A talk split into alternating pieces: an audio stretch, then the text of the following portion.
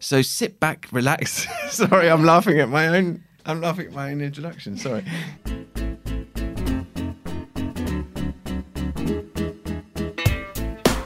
Hello, everyone. My name is Simon Hunter. I'm the editor of the English edition of El País, and this is. ¿Qué? A podcast from El País that likes to put the onion in the Spanish tortilla of news. Whether you're running with the bulls in Pamplona, jumping over babies in Murcia, or tearing the heads off geese while on horseback in Toledo, we are here for you. Confiad en nosotros. So sit back, relax, and let us break down all the Spanish stories that make you say, So is it true that everyone in Spain still sleeps a siesta every day? As ever, I'm here with my beloved colleague, Melissa Kitson. Hello, Melissa. Hi, Simon. How are you? Good. Good. Sorry, I'm laughing. I'm still laughing at my own introduction this week. Uh, right, so this is episode 11 of season two, the last until after the summer. For all you OCD people out there, I'm sorry we didn't uh, arrive at the nice round number of 12, but I'm going on holiday next week, and uh, Melissa's going on holiday next week, and it's all going to get a bit complicated. And Veronica just can't be bothered anymore. She's just desperate to stop. So yeah, so we're gonna we're gonna draw it to a close this week. Um, but please still get in touch with us over the summer break. Um, you can tweet me at Simon in Madrid with the hashtag K podcast, or you can email English edition at elpais.es. Uh, let us know where you're listening from, why you're listening, and uh, suggest topics for us. And please leave us a review uh, on iTunes or wherever you listen and share our podcast on social media. Get the word out. It will be nice to get lots of people who've never heard it binging it uh, on the beach over the summer. We got a nice review on iTunes uh, from Javilat or Javilate. A great podcast is the title. It says, I'm 17 and Spanish and I love listening to your podcast. I think that you do a great job and I love the way you approach different topics. It is very helpful for me to progress on my English while I listen to the news that are close to me. Best wishes from the northwest of the peninsula. Thank you very much, Javi Latte. Um, then we got a nice, uh, I like this one. This is from Charlotte Hanson. The title is Educating the Expats. Uh, she says, try and listen to you both regularly on Talk Radio Europe. Now, me and Melissa appear once a week, uh, do a little chat on Talk Radio Europe, which is a radio station based down in Marbella. Uh, 11.15 on Wednesdays we're normally on.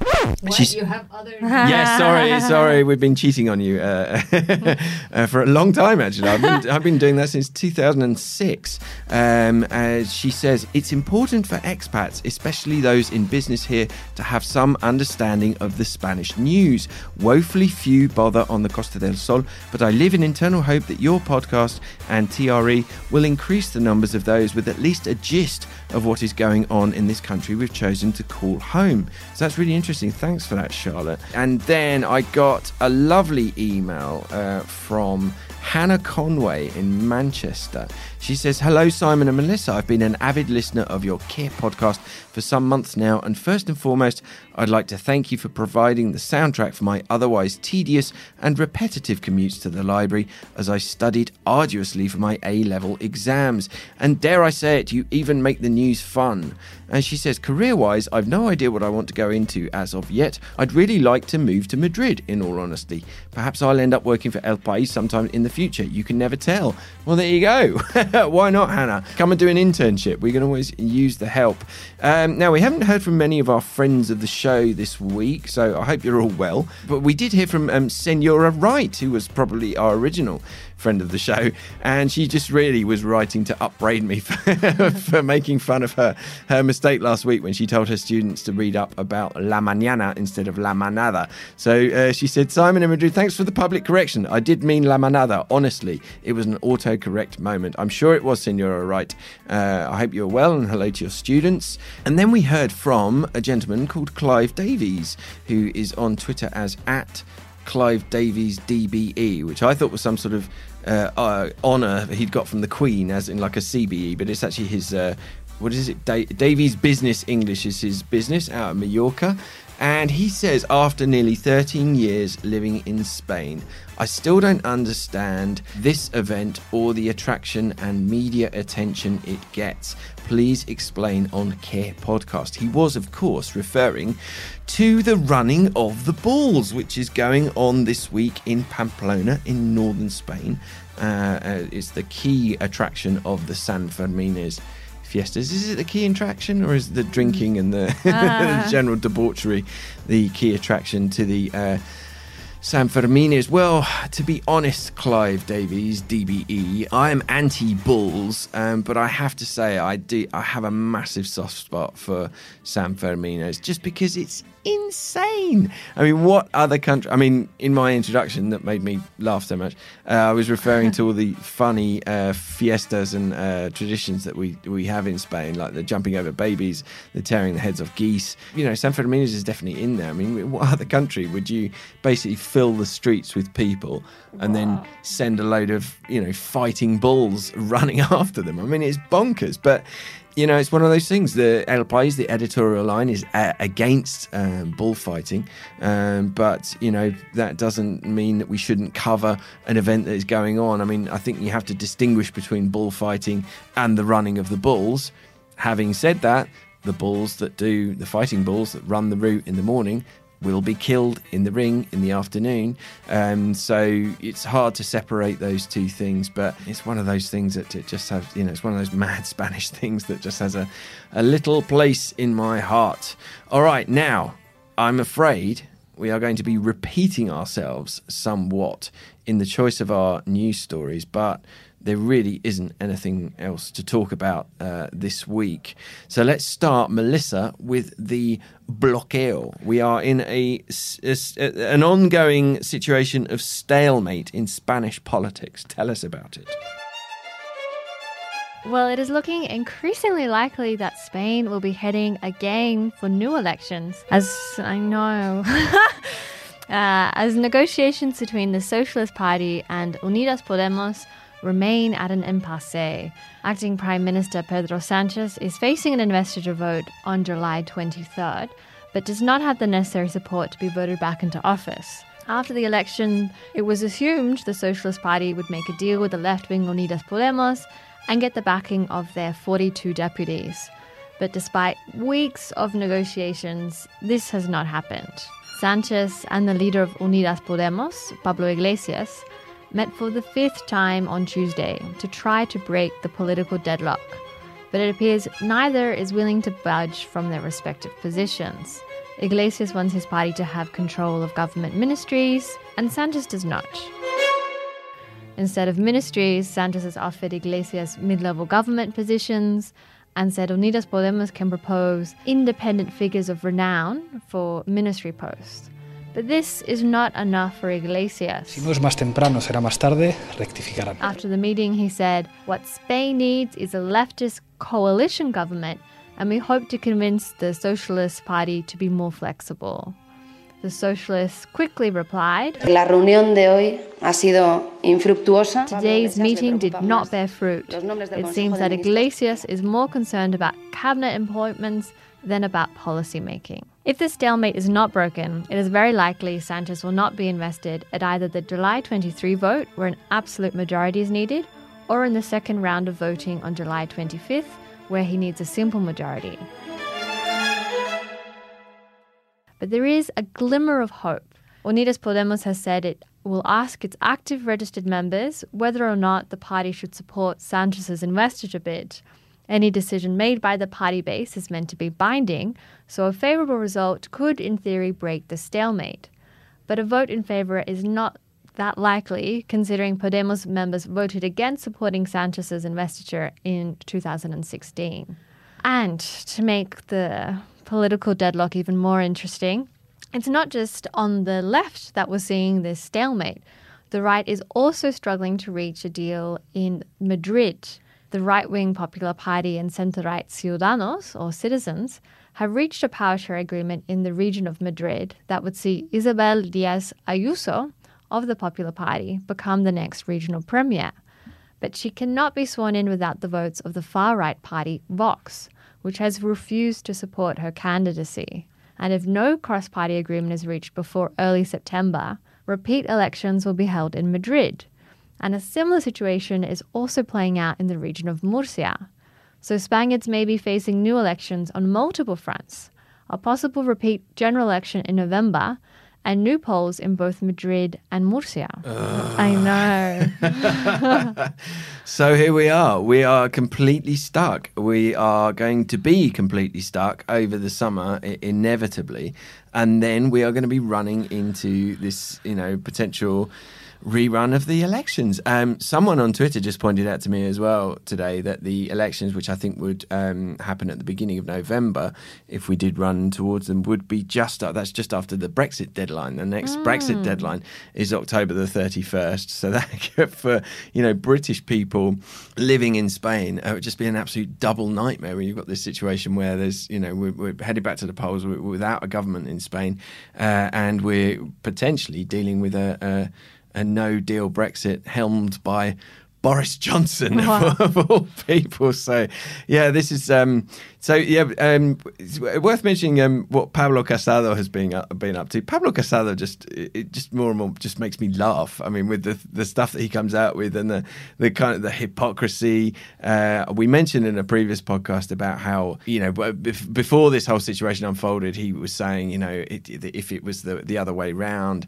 you know that the, the, the, the socialists should never you know block uh, the most voted party from from forming a government. Uh, But you know he seems to have conveniently forgotten about that, and that's exactly what is going on uh, at the moment. And he's still saying that he's not going to do anything to uh, help the socialists uh, form a government. Pero eso es su problema. Lo que no puede hacer es eh, intentar responsabilizar al Partido Popular de lo que él sí que puede lograr con otras alianzas. He's also come up with this brilliant plan, which is, uh, oh, well, let's change all the rules. Let's change the rules so that we don't need a majority to form a government, and that will, you know, um, yeah, that will kind of um, stop this uh, situation of uh, of stalemate, which is which is just genius. It's just like, yeah, let's just let's just change the way we do everything, um, so that we can uh, get into power. We need to get into power.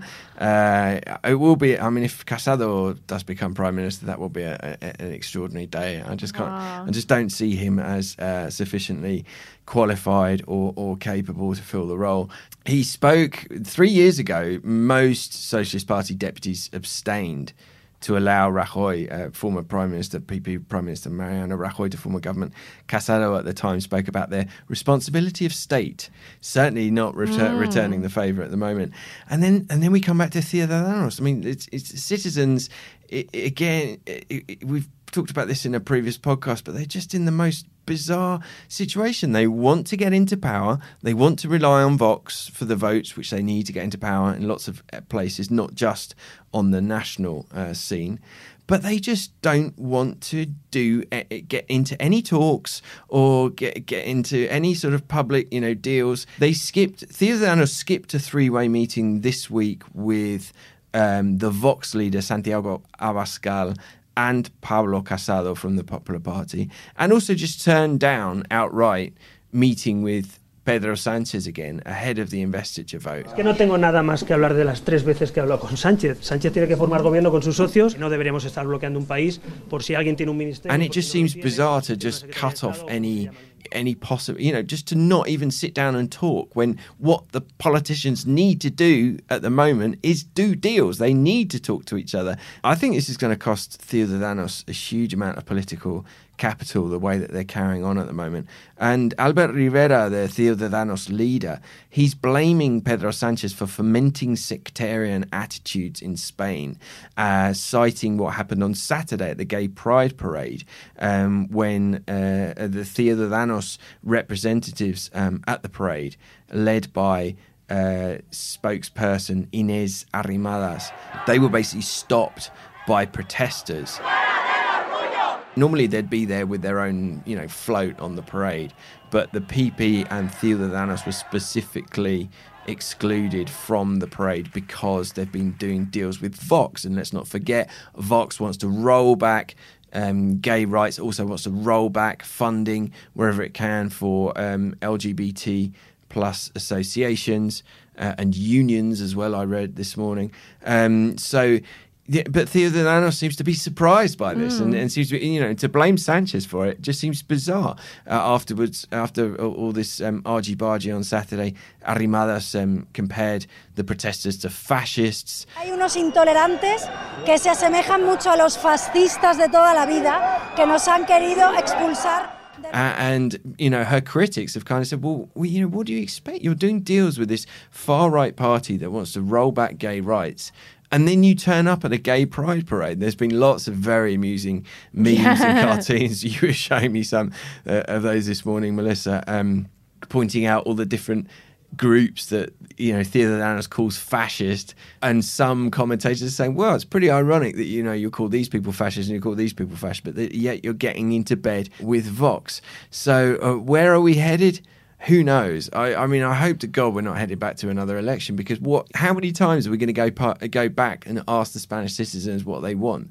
This is going to go. This is definitely going to run, uh, uh, of course, over the summer, and who knows? We might be back here um, in November, still talking about the same thing, and potentially heading towards another Spanish election. All right. So, on a related theme, um, the PP government in the Madrid City Hall has had to do a bit of a U-turn. So, tell us about that, Melissa. So last week, for those who've been listening to the podcast, we were bemoaning the suspension of the Madrid Central low emission zone. But this week, we have cause for celebration. Madrid Central is back in action. On Friday, a Madrid court overturned the decision taken by the new city council to put the scheme on hold, arguing pollution could not be allowed to rise without any kind of control. For those who, who don't know, the Madrid Central scheme is aimed at reducing air pollution in the city, which has been exceeding European pollution thresholds for nearly a decade.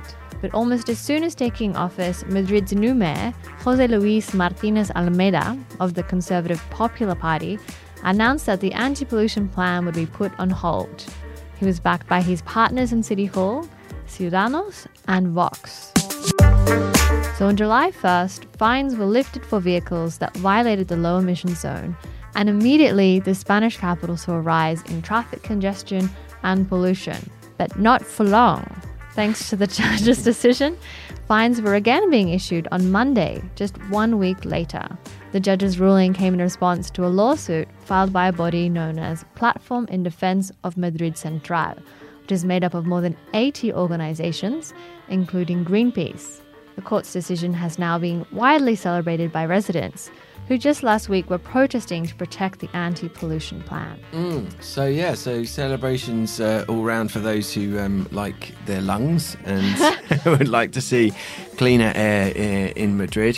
What, whether this is going to um, of, you know have any effect on the mayor and his plans is yet to be seen because he could very well you know depending on the outcome of the lawsuit I mean he might just ignore it and, and, and plow on. The other day we ran a uh, translation of a, a very interesting interview with uh, the outgoing mayor um, Manuela Carmena, as she won the last election. She won the municipal election on uh, May 26th, um, but fell short of a majority. And after the PP, um, Citizens, and Vox came together to form um, the city council, she basically um, bowed out. And she's gone back in the in the interview. She was, you know, she just about to head off to get her pension reinstated because her pension had been suspended while she was. Um, the mayor, and she said some really interesting stuff about how she sees, you know, what's happening. But uh, she said uh, you have to govern with the people in mind and not shout slogans to please your supporters, and that, that's quite a good summary of what they've done with Madrid Central. Um, she she was asked why do you think the right wing parties have made this their flagship issue,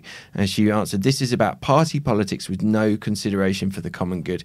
The parties only seem to work for their um, supporters." And then she was asked whether she found it hard to cope with the hostile nature of professional politics. Solamente se buscaba el espectáculo, el espectáculo entendiendo que eso es lo que la ciudadanía está buscando, que yo creo que es la gran equivocación, ¿no? She said, more than anything else, I found it disturbing.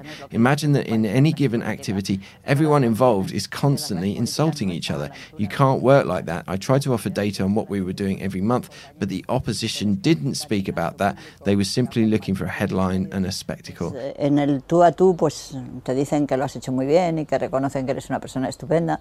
Os sorprendería cómo desde personas que ahora mismo están hasta en Vox y hasta en el Partido Popular y then she said, It is artificial because the very colleagues who undermine you in public will tell you one on one how well you are doing and what a great person you are.